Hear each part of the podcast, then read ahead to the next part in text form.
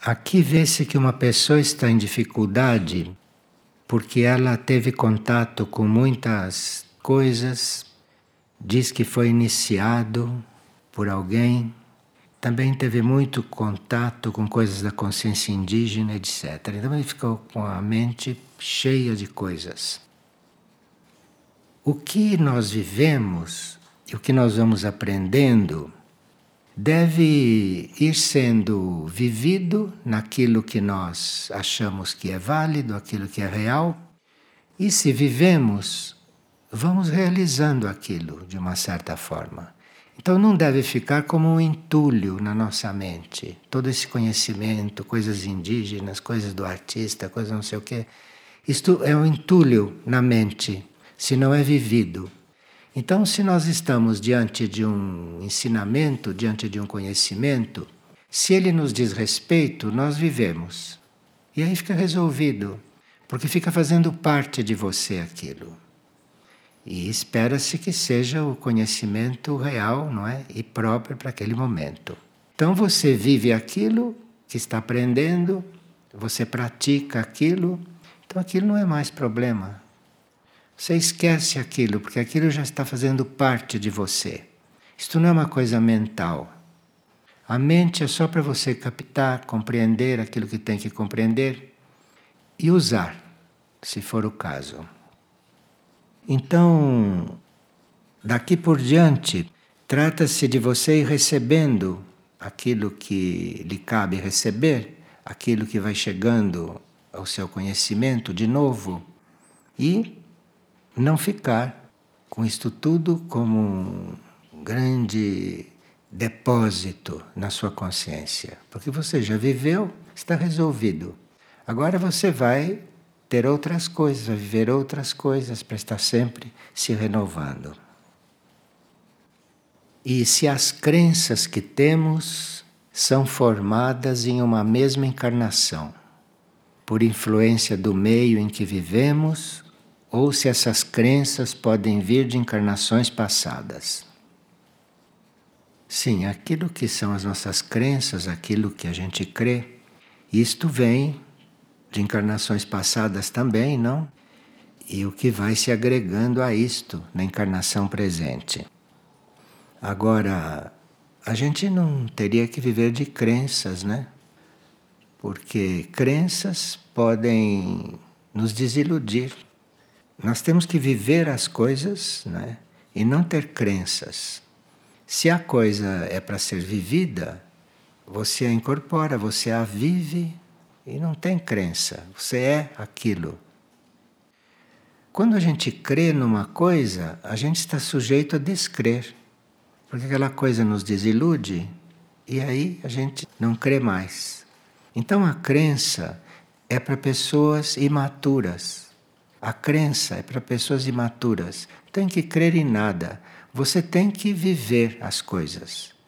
Se aquilo que você conhece, aquilo que você sabe é real para você, você se põe a viver, não acreditar naquilo.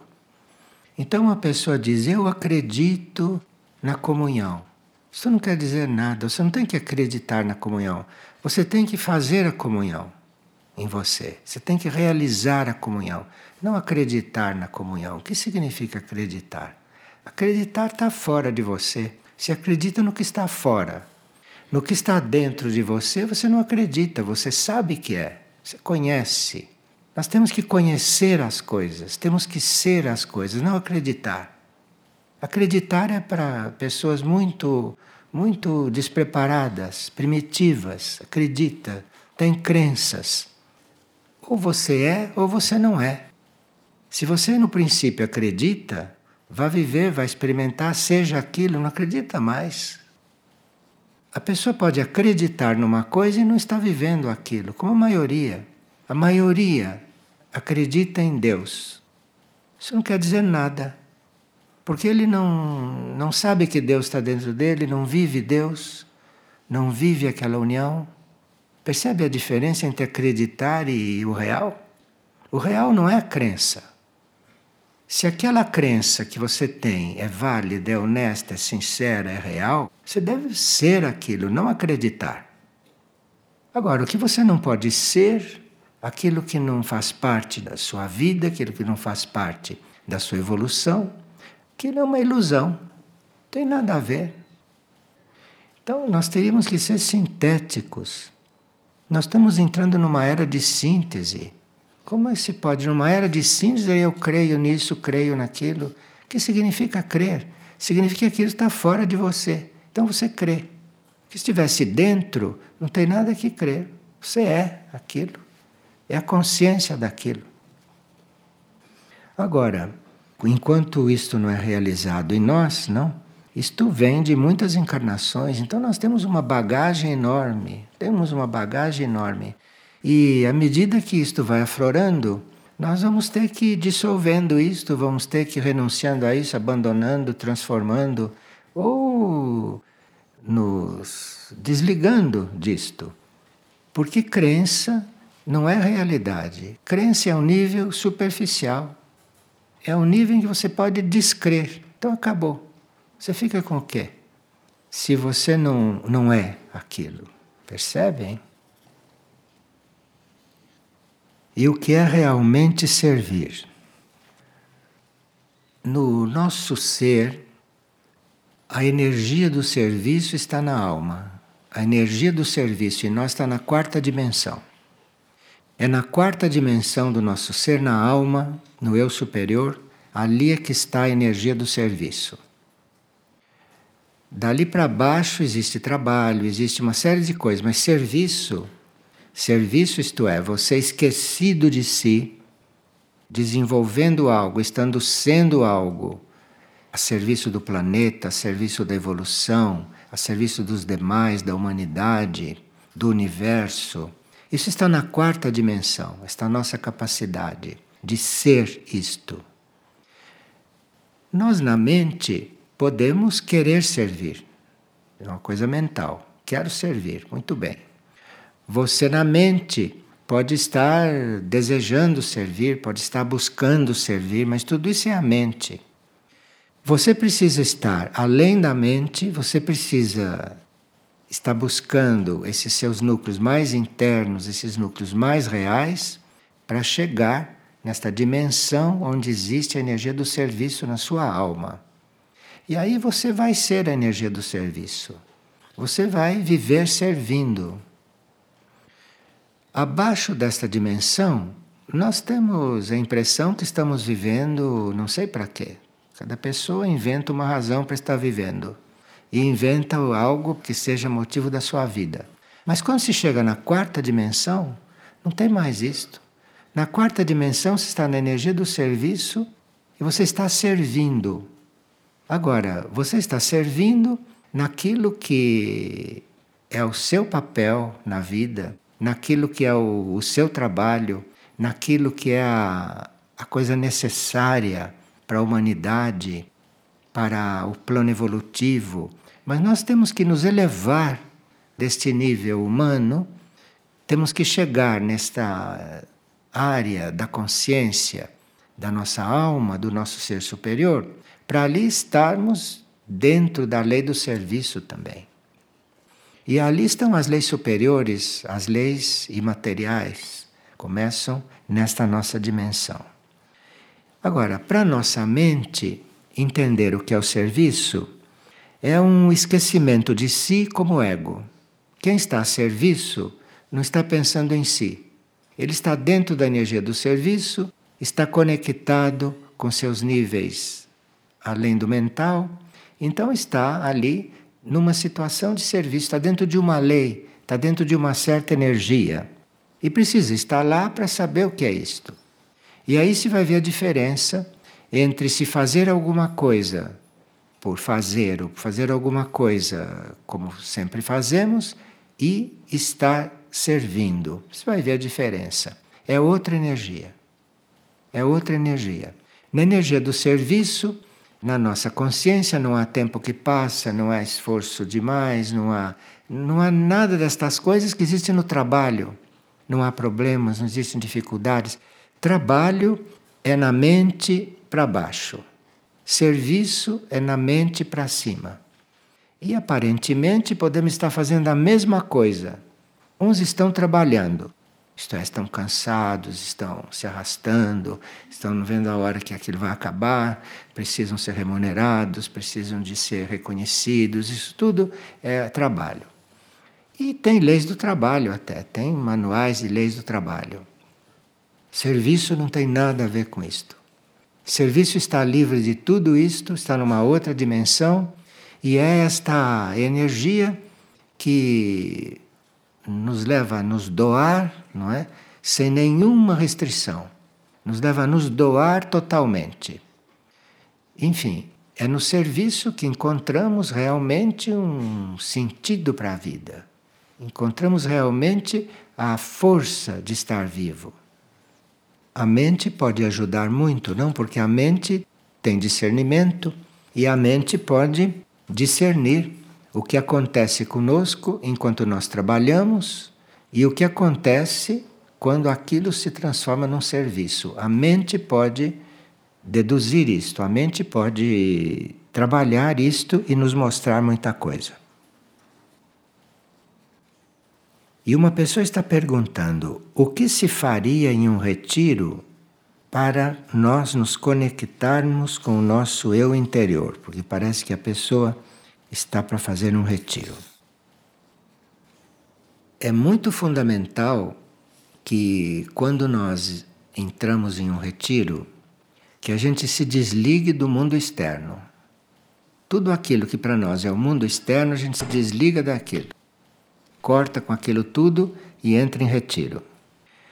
E deixa fora do retiro tudo aquilo que é sua vida externa. Tudo aquilo que são suas preocupações, tudo aquilo que são seus planos, seus compromissos, as suas responsabilidades, tudo isso você deixa fora do retiro. Você entra em retiro simbolicamente nu, sem nada. Não nu de roupas, né? Porque isso é indiferente. É, nu daquilo que você vestia lá fora, daquilo que você tinha lá fora. Você se dispa de tudo aquilo e entra em retiro. Ali no retiro, nós estamos para nos liberar temporariamente, não, destas coisas. E se fizermos um retiro perfeito, pode ser até que quando a gente saia do retiro essas coisas tenham todas desaparecido, desaparecido mesmo. Pode acontecer isto, ou uma grande parte delas, se o retiro foi bem feito. Porque estas coisas que estão presas a nós, estão presas porque nós temos uma vibração que corresponde à delas. Se você muda a sua vibração, certas coisas não podem mais continuar presas em você, elas se soltam. Se soltam porque não corresponde mais.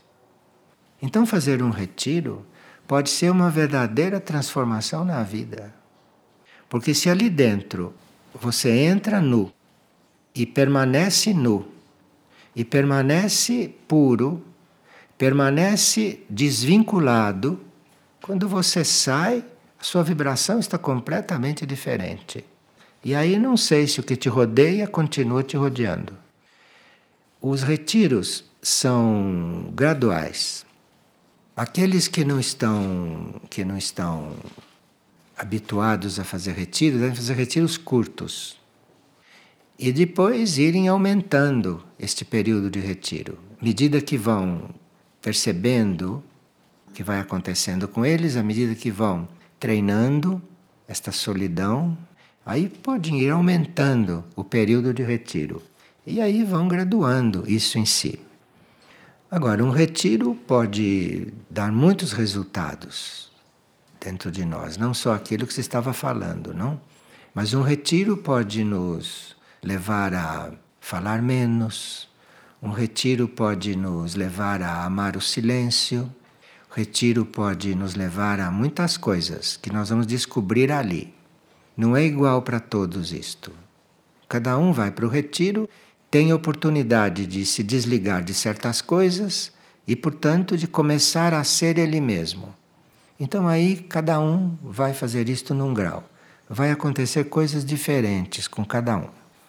E se nós fazemos vários retiros, podem também acontecer coisas diferentes conosco, em cada um.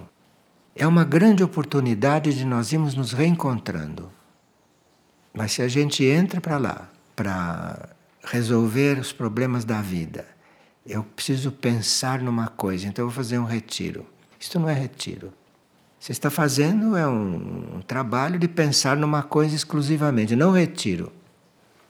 No retiro você não vai pensando em fazer coisa alguma. No retiro você vai pensando em ficar lá simples, nu, puro. Isto que seria um retiro. Se é necessário num retiro, nós temos que ter até alguma luta.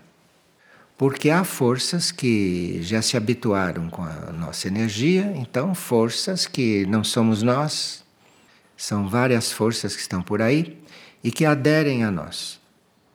E muitas vezes, quando nós entramos em retiro, essas forças começam a protestar. E aí, muitas pessoas têm crises mentais, muitas pessoas ficam muito agitadas dentro do retiro.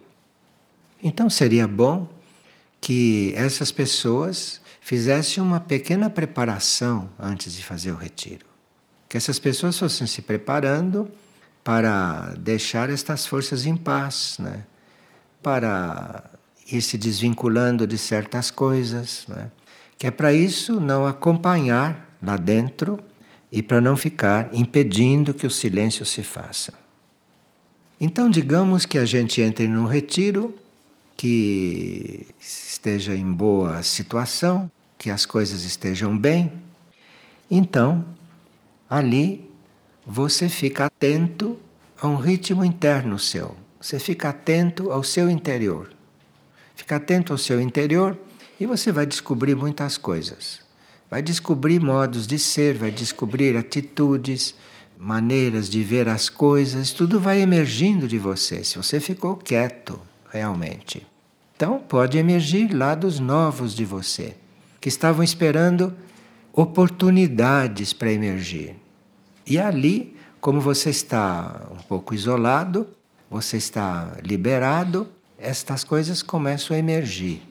E aí você precisa distinguir aquilo que está emergindo e que você deve rejeitar, e aquilo que está emergindo e que é o caso de você prestar atenção para ver o que aquilo quer te dizer, o que aquilo está trazendo.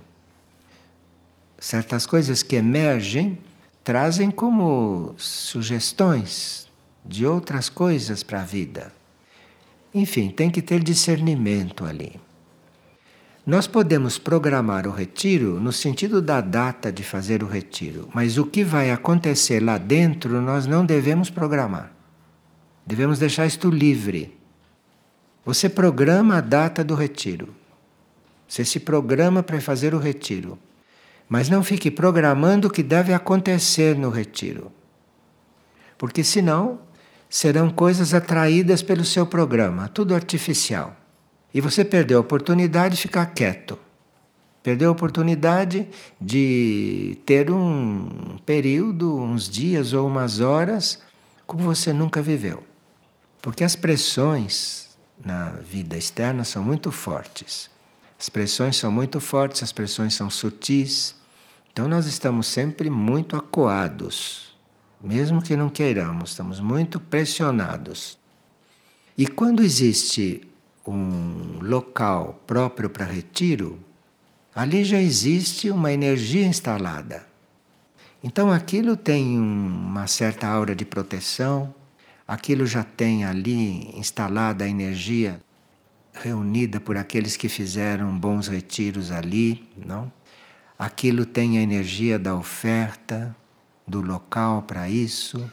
Tem muita energia especial ali. Então, é uma proposta muito interessante a gente fazer um retiro. Mas cuidado para não programar o que vai acontecer lá dentro, porque senão acontecem coisas artificiais.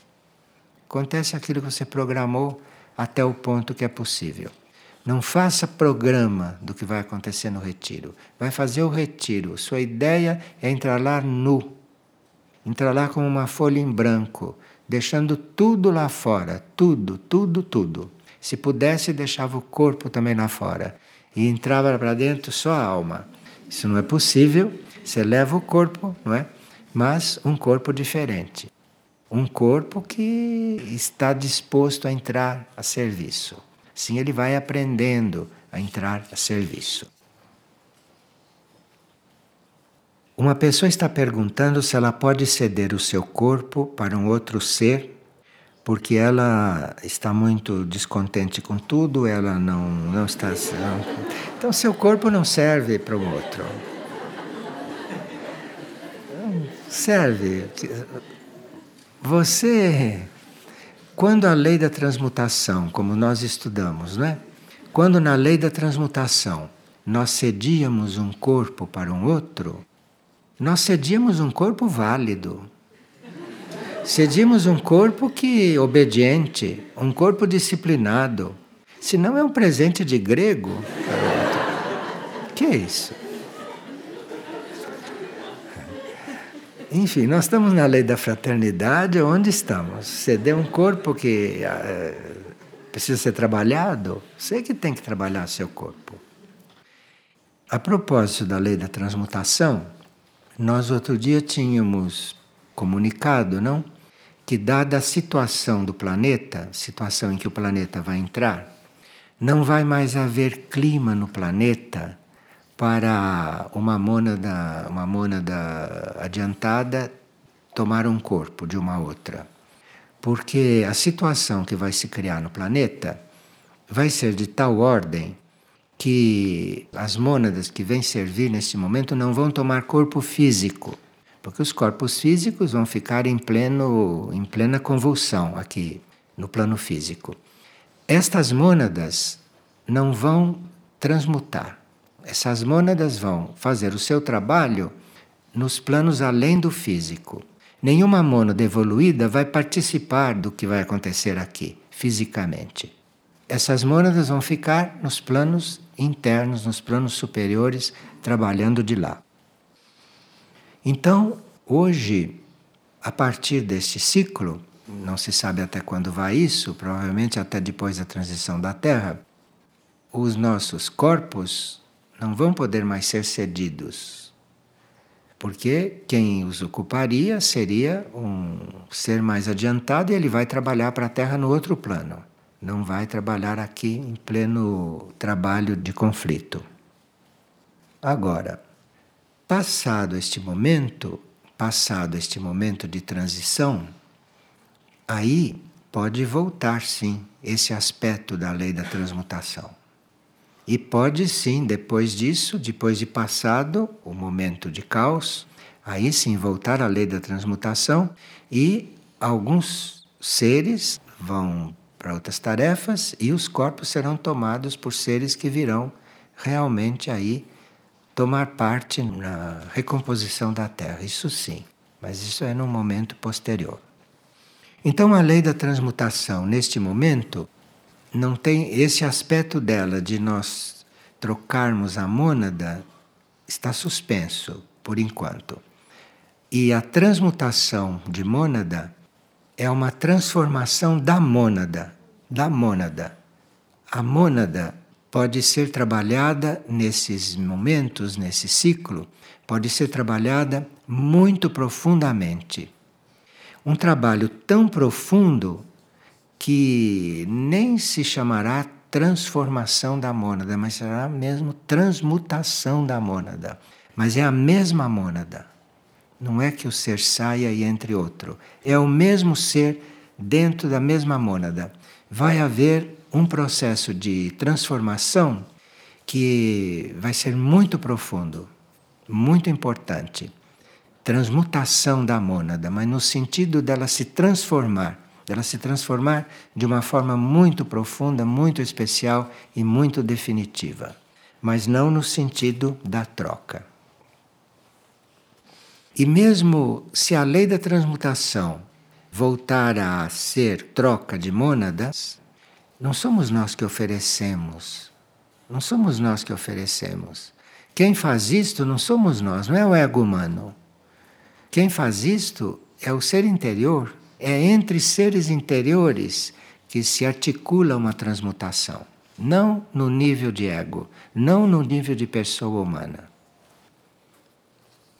Certas pessoas que têm certas dificuldades elas estão em dificuldades porque não compreenderam que tem que se entregar. A dificuldade vem da falta de entrega. Todas as dificuldades vêm da falta de entrega. Então, tem pessoas que estão em muitas dificuldades porque elas não se entregaram, porque elas não se entregam. Elas fingem que estão se entregando, mas não estão. Porque elas se entregam, mas continuam sendo elas. Então não está entregue. Não está entregue. E muitas dificuldades, até muitas enfermidades, acontecem por falta de entrega, falta de um certo grau de entrega. Muitas situações de aborrecimento, muitas situações de, de tensão, de desencanto, de falta de interesse pela vida, isto vem por falta de entrega. Porque se o ser não se entrega, não há uma certa renovação da energia. As forças, a energia se habituam com certo ritmo. As nossas forças se habituam também com o ritmo da nossa vida. E se a gente não entrega a vida, aquela força não se renova. Aquela força continua e vai cansando, cansando, cansando, cansando, cansando, e chega o fim da vida. Quer dizer, não há uma, não há uma renovação. Não há um renascimento por falta de entrega. A grande maioria dos problemas são falta de entrega. Porque se você tivesse entregue, não estaria nessas condições. Porque certas energias só podem intervir quando nós damos o consentimento. Nós temos o livre-arbítrio. E se nós não damos o consentimento, certas forças superiores não podem intervir numa situação. Nós temos que dar o consentimento. E o consentimento é a nossa entrega. Agora, se você finge que entrega, você entrega uma coisa, mas não entrega outra, então você não está entregue. Você está treinando, você está experimentando, você está treinando é? para um dia realmente se entregar. E aí, para poder acontecer alguma coisa nova em você. Aqui uma pessoa sonhou que perdeu um sapato, estava com um sapato só ficou com o pé descalço. Então ela ficou procurando esse outro sapato e não encontrava. Na procura desse sapato, ela chegou num lugar que tinha uma quantidade enorme de sapatos. E aí ela ficou procurando o sapato perdido dela ali dentro e não encontrava. O símbolo do sapato nos sonhos pode ser de diferentes tipos, não? Neste aqui, pela forma como a pessoa se refere, ela estava procurando o sapato no sentido de estar procurando proteção proteção para o seu caminho. E ela estava com o sapato só, isto é, ela se sentia não amparada. Ela se sentia metade não amparada metade desprotegida. O sapato é o símbolo disto, não no nosso plano material. E perder o sapato, você precisa ir buscar proteção no seu interno, não procurar outro sapato. Você vai procurar proteção no seu eu interior, no seu eu interno, lá que você vai encontrar a proteção para o seu caminho. E se você fizer esse trabalho, Aí você pode ter outro sonho que perdeu outro sapato. Aí ficou completamente descalça e é aí que você está em ordem. Não é quando está com sapato, não. É quando você está descalça, que você está em ordem. Isto no mundo dos sonhos, né? É diferente daqui. Então, o ser descalço é um ser que tirou aquela proteção artificial dos pés né? e que está com os pés nus, que está com os pés livres para caminhar, fazer o seu caminho mais livremente. E os pés livres, os pés nus, também querem dizer desapego. Quer dizer que a pessoa conseguiu se desapegar de várias coisas e foi ficando descalça. Sim. E quando a pessoa está descalça e também está com a bolsa completamente vazia? Está a bolsa completamente vazia? é sinal que ainda está carregando a bolsa. Já que esvaziou a bolsa, Agora, largue a bolsa. E uma pessoa pergunta: por que para alguns seres é tão fácil a comunicação com as hierarquias e para outros seres, apesar de todo o esforço, esse contato não acontece? Bem, primeiro, para fazer um contato interno, o esforço não é necessário. O esforço só atrapalha e o contato interno não é questão de esforço, não. Contato interno é questão de neutralidade, não de esforço. Se você não está livre de esforço, se você não está bem tranquilo, não tem contato algum. Com esforço, você encontra fantasmas. Pode encontrar fantasmas, mas não contato com a hierarquia. O esforço, para alguns, é na própria purificação, não no contato. Alguns têm que se esforçar para se purificarem. Porque tem corpos que não estão habituados com a purificação, então tem que fazer esforço para se purificar, não para fazer contato. Quanto ao contato, o contato com o ser interno, o contato com a hierarquia, não deve haver pressa para isso. Não tem pressa, não tem ansiedade. Isto é uma meta. É uma meta a qual todos devem chegar um dia isto é uma coisa destinada. Não tem que ter ansiedade nem pressa. Você vai chegar ao contato. Isto é de lei. Se não for nesta vida, será numa vida. Você vai chegar ao contato. Dentro do corpo, fora do corpo. Isto faz parte da evolução do homem. Agora, não tem pressa para isso, não. Não tem pressa, não tem ansiedade, não tem programação. E nós sabemos que o contato é para ser. Sabemos disso, não temos dúvida. E vamos vivendo a nossa vida com inteligência, de forma que não façamos coisas que impeçam este contato. Isto é que se trata.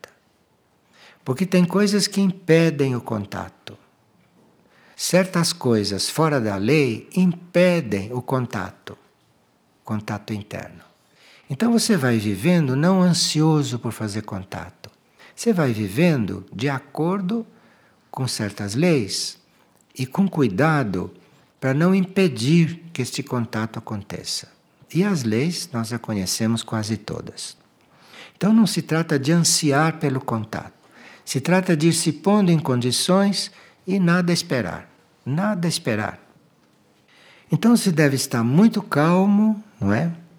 Como se o tempo não existisse. Como se o tempo não existisse. Porque um contato com um membro da hierarquia, ou um contato com o ser interior, um contato com a própria alma, não é no tempo material que se dá. É num outro tempo. É no tempo real. É no tempo que não é material, não é nesse tempo do relógio. Então não há pressa. Não há pressa. Parece que vai demorar muito, mas aquilo é num outro tempo. Aquilo pode já até estar acontecendo. E você, na ânsia de ter consciência do contato, está atrapalhando, está impedindo sentir o que está acontecendo. Nós temos que começar a nos preparar para viver num outro tempo. Porque este tempo material que nós conhecemos, esse tempo do relógio, está com os dias contados. Daqui a pouco, se nós formos continuar viver na Terra, nós temos que nos preparar para entrar num outro tempo. E nós vamos treinando, não tendo pressa para nada, não tem pressa para as coisas. As coisas já podem estar acontecendo e você não está percebendo. Não tem pressa. Você tem que não ter ansiedade você tem que saber que uma coisa é. E o que eu estou fazendo para não deixar esta coisa acontecer? Isto sim. O que será que eu estou fazendo? Muitas vezes, algumas energias mais fortes podem se apresentar, e se não houver calma em todos os níveis, não só neste nível mental, emocional, nós temos que ter calma em todos os níveis Porque certas energias não podem se apresentar, certas energias não podem encarnar, certas energias não podem penetrar em nós se não há calma, se não há tranquilidade. Onde há nervosismo, existem só forças ali dentro, não energias superiores, só forças. E as forças servem para algumas coisas, e a gente fica iludido.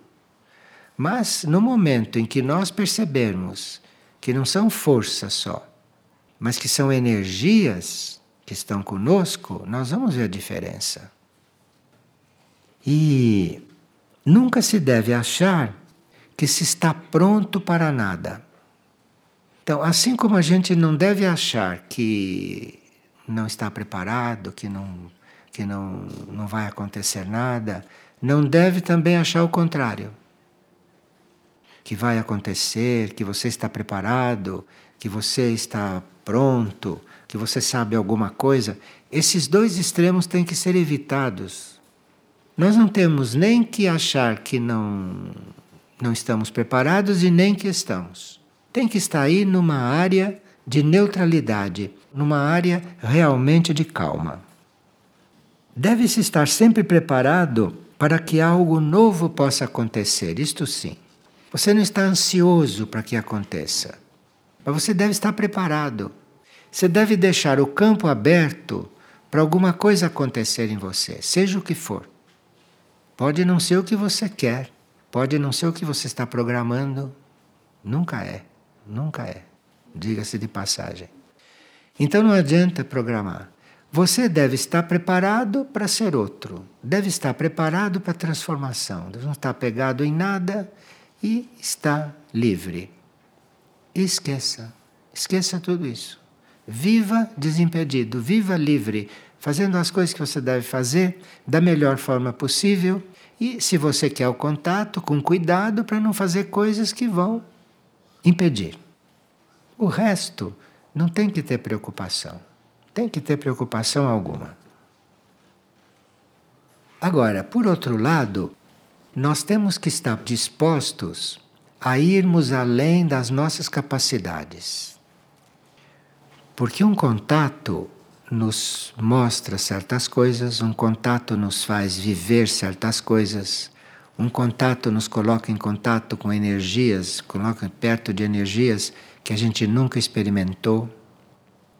Então, nós temos que, no nosso preparo para o contato, nos preparar para acontecer alguma coisa um pouco além daquilo que nós estamos habituados, daquilo que nós podemos controlar, daquilo que nós podemos, enfim, viver calmamente. E precisamos também abandonar esta preocupação, este desejo de não errar e de acertar. Não querer errar e ter medo de não acertar, isto tudo tem que desaparecer. Isso tudo tem que desaparecer. A nossa mente tem que se tornar simples. A nossa mente tem que se tornar mente só. Não com as doenças que a gente coloca nela. Essas ansiedades, essas coisas, isso tudo tem que ser retirado. A mente tem que ficar livre, simples, para ela poder mostrar para você para que, que ela serve e procurar estar corretamente posicionado a cada momento. Isto é, você precisa ver uma posição em todos os níveis, precisa ver se está sentado direito, se você não está torto. Porque se está torto, é difícil fazer contato. Como é que a energia vai subir? É? Como você está posicionado, mas não fisicamente só. Como estão suas emoções, os seus sentimentos naquele momento, que pensamento está passando pela sua cabeça? Será que é um pensamento teu ou foi um pensamento que entrou? Um pensamento coletivo que fez contato lá dentro, entrou e você pensa que está pensando daquele jeito? Essas coisas que precisa ter cuidado, mas não no sentido de fazer contato. Fazer essas coisas porque essas coisas têm que ser feitas. Esse é o nosso trabalho como seres mentais.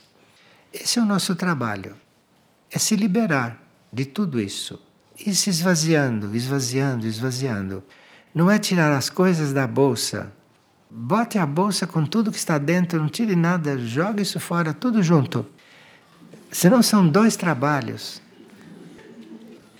Um dia nós teremos que estudar algo que está proposto para nós. Está proposto que a gente se volte um pouquinho para aqueles nossos irmãos essênios que viveram, ninguém sabe quando exatamente, ninguém sabe exatamente quando foi. E muitos dizem que viveu aqui, viveu ali, mas nada é certo naquele sentido. E nós tínhamos que realmente reencontrar aquele estado. Viviam num tal estado que hoje ninguém sabe onde eles viveram. Imagina como viviam, hein? Todo mundo sabe que viveram. Existem até essênios reencarnados que podem estar entre nós. Mas viveram. Mas ninguém sabe nada deles. Tudo que dizem é coisa é coisa deduzida, é coisa historiada, é coisa romanceada. Pode ser sim que alguém conheça isto, mas não por vias mentais e intelectuais. Pode conhecer isso por outras vias.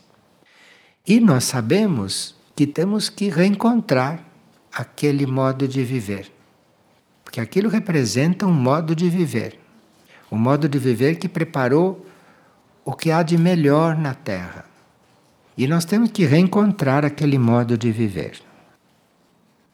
E aqui estão nos encarregando de, principalmente dentro dos monastérios, não? Procurarmos esta vida diferente, que isto faz parte da proposta monástica. Mas aqui pergunta: o que é essa vida essênia? O que é isto? A parte que o que eles faziam, quem eram, isso. Mas que é essa vida essênia? O que, que nós temos que reencontrar? Vida simples, mente simples. Nós estamos tão complicados que não temos noção do que é vida simples e nem noção do que é mente simples. Nós temos que ter esta proposta de sermos simples e ver o que vai brotando, ver o que vai acontecendo. Sermos simples. Isto são ideias que têm muita força. Sermos simples e, com calma, aguardar esta simplicidade. E tudo aquilo que não é simples, procure dispensar. Faça as coisas com simplicidade. Faça as coisas sem complicação. Vida simples, mente simples. Silêncio interior. Silêncio interior, não. Quem vai fazer retiro tem a possibilidade de treinar isto já no plano físico. Se você não está fazendo retiro, tem que conseguir isto aqui fora, tem que conseguir isto em qualquer lugar. Porque em qualquer lugar pode-se estar em silêncio interior. Tem nada a ver com o barulho de fora. Precisa descobrir isto. O silêncio é a base para se conhecer os princípios de vida essenciais na vida crística. Então, silêncio interior, porque o silêncio é a base para tudo. Não é falando, gesticulando, discutindo, conversando. Tudo isto são coisas da vida que não é simples. Tudo isso são coisas da vida natural, da vida que se faz. Nós teríamos que ir transformando a forma desta vida também. Fazermos tudo que está ao nosso alcance para ir transformando isto vida de comunhão e vida de união. Vê, são várias coisas, não é um ponto só. São várias coisas que vão nos levando para essa para esta forma de vida que nós temos que um dia reencontrar. E chegou o momento de trabalhar estas coisas. Chegou o momento de trabalhar estas coisas, porque se nós não ligamos a nossa tomada naquilo que é para ser, a nossa vida vai se desgastando, a nossa vida vai envelhecendo, a nossa vida vai adoecendo, a nossa vida vai ficando insuportável. para a personalidade, inclusive. Para a alma nem se fala, porque há almas que se afastam. Não podem cortar o fio, mas se afastam e ficam ligadas por um fio enquanto o corpo tem que existir. Então, nós temos que estarmos vendo certas coisas, estamos sendo ajudados, porque à medida que vamos estudando estas coisas, vamos trazendo novos dados. E isto aqui nós temos que ver ponto por ponto mais profundamente, porque este trabalho diz respeito à nossa comunicação com coisas importantes, essenciais, que estão nas nossas raízes, como a vida essênia, coisas que se passaram e que ficaram perdidas na história e que são coisas que ainda não estão não estão resolvidas dentro da humanidade. E que cabe a nós retomarmos estas coisas, retomarmos esses fios, porque eles virão trazer algo muito experiente para aquilo de novo que temos que viver. Porque nós vamos viver coisas novas, mas não podemos estar totalmente inexperientes. Nós vamos viver coisas novas, mas reconhecendo uma certa experiência. E aí os essênios têm muito a nos recordar. Compreensão da consciência de um templo, nosso templo interno. Porque sem a consciência deste templo, nos avisam que nós não estamos com a consciência do reino do qual participamos, e aí não é possível ter um monastério. Veja, estão dizendo quais são as nossas metas, onde temos que chegar. Agora, a gente tendo esta notícia, porque os essênios incluíam tudo isto. Então, isto já foi vivido em corpos humanos, compreende? Essas coisas já foram vividas em corpos humanos. Então, os corpos humanos podem sim viver isto. Quer dizer que não pode? Pode. Mas aí precisa que a gente tome consciência disto e precisa que a gente compreenda que está para viver isto. E que está chegando o momento de que isto não pode ser mais adiado. Isto não é mais para ser adiado. Claro que nós não podemos aqui de uma hora para outra ser como um essênio. Não podemos ser como um homem da da nova terra e da nova humanidade. Mas temos que estar saindo desta situação atual. Não se pode estar paralisado, não se pode estar congelado nesta situação. Não se pode estar mumificado nesse ser humano atual. Alguma coisa, algum movimento, algum passo, alguma tensão deve começar a ser feita. Deve começar a ser feita. E aqui tínhamos que dar início a um estudo, um complemento de tudo que estávamos fazendo hoje. Nós estamos habituados a empregar a força. Estamos habituados a lidar com a força. Alguns lidam com energias. Alguns. Mas com energias que são muito materiais nós não conseguimos ainda sair desta força que nós usamos para tudo, fazemos força para tudo. Até o nosso corpo se esforça, às vezes, para ficar em pé. Estamos habituados a usar a força. Fazemos esforço para estar atentos.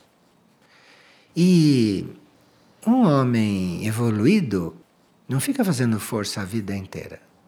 A força é uma coisa porque está em atrito, está havendo um atrito, então ali tem força. Mas se você não está em atrito, se você não está em conflito, ali não tem força agindo. Ali tem outra coisa que os instrutores chamam de poder. Então nós teríamos que aprender a sair deste uso da força para o uso do poder. O poder não faz força. O poder acontece, o poder não faz força. E nós temos que fazer essa transição. E a modificação, a transformação que realmente vai acontecer em nós, em princípio, é nós não estarmos dependendo de fazer força e estarmos usando o poder.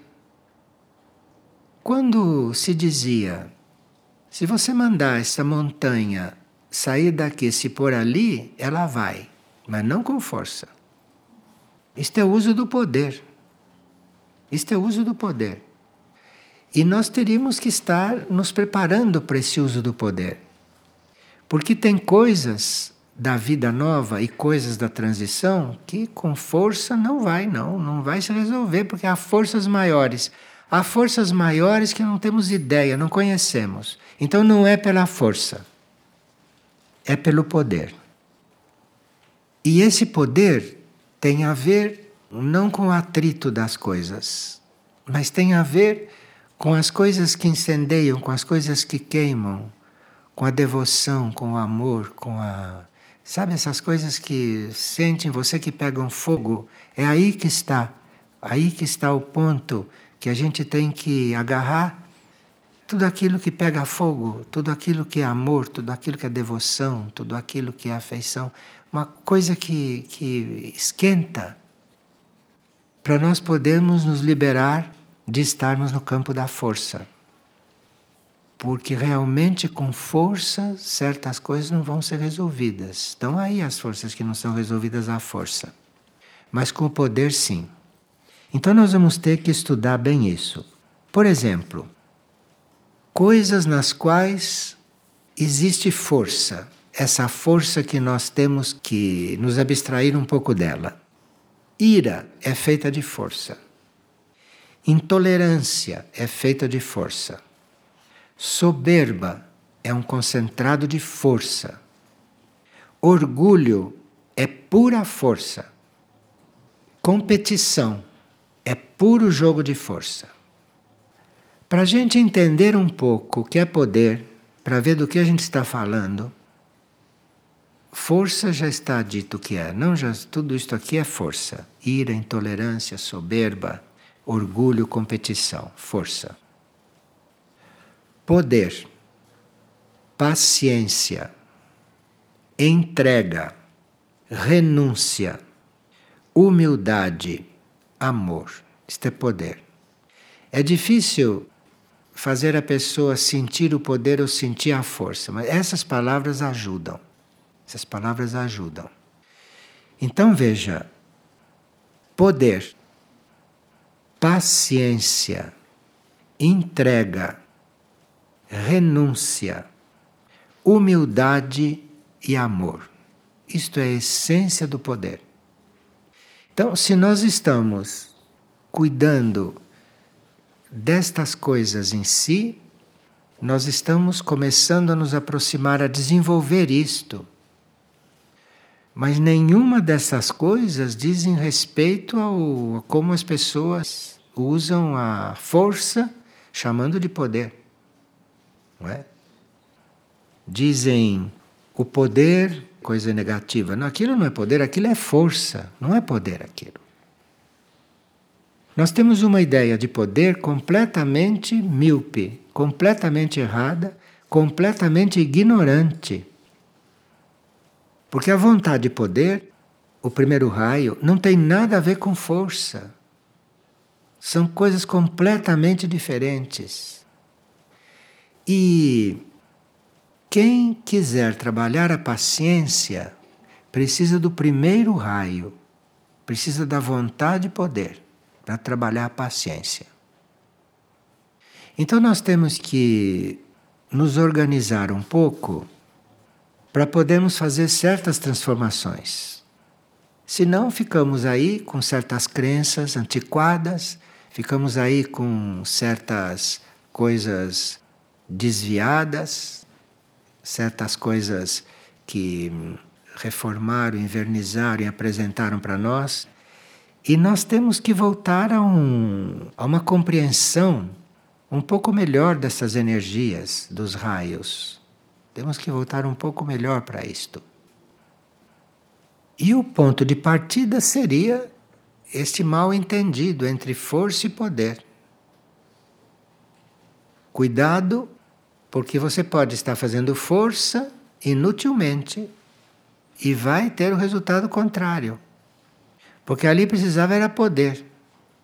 Ali precisava era paciência, ali precisava era entrega, ali precisava era renúncia, ali precisava era humildade e amor, não fazer força. Eu não sei se vocês já tiveram experiência da força que a paciência tem. Não sei se vocês já viram alguém paciente e o que ele conseguiu passar e sair vivo pela paciência. Contrário da força,